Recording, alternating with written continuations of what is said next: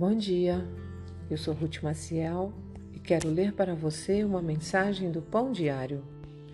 Hoje é dia 18 de dezembro e o título da mensagem é O Grande Despertar. Tenho memórias preciosas de encontros com amigos da família quando os nossos meninos eram pequenos. Os adultos conversavam por horas a fio nossos filhos, cansados de brincar, deitavam-se num sofá ou cadeira e adormeciam.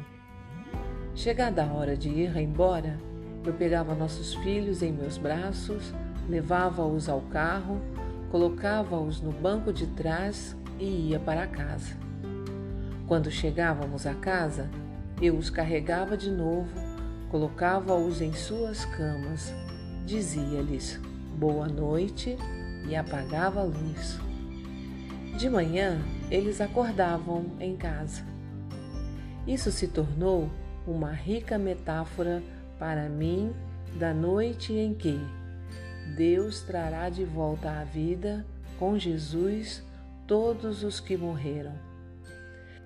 Dormiremos e despertaremos em nosso lar eterno, e nesse lar será eliminado o cansaço que marca os nossos dias. Está escrito: cremos que Deus trará de volta à vida com Jesus todos os que morreram. Noutro dia, deparei-me com um texto do Antigo Testamento, o qual me surpreendeu. Era um comentário em Deuteronômio. Moisés, servo do Senhor, morreu ali na terra de Moabe, conforme o Senhor tinha dito. No hebraico significa literalmente: Moisés morreu com a boca do Senhor, uma expressão que os rabinos antigos traduziam por com o beijo do Senhor. É demais imaginarmos que Deus se incline sobre nós em nossa última noite na terra para aconchegar-nos e nos dar o beijo de boa noite?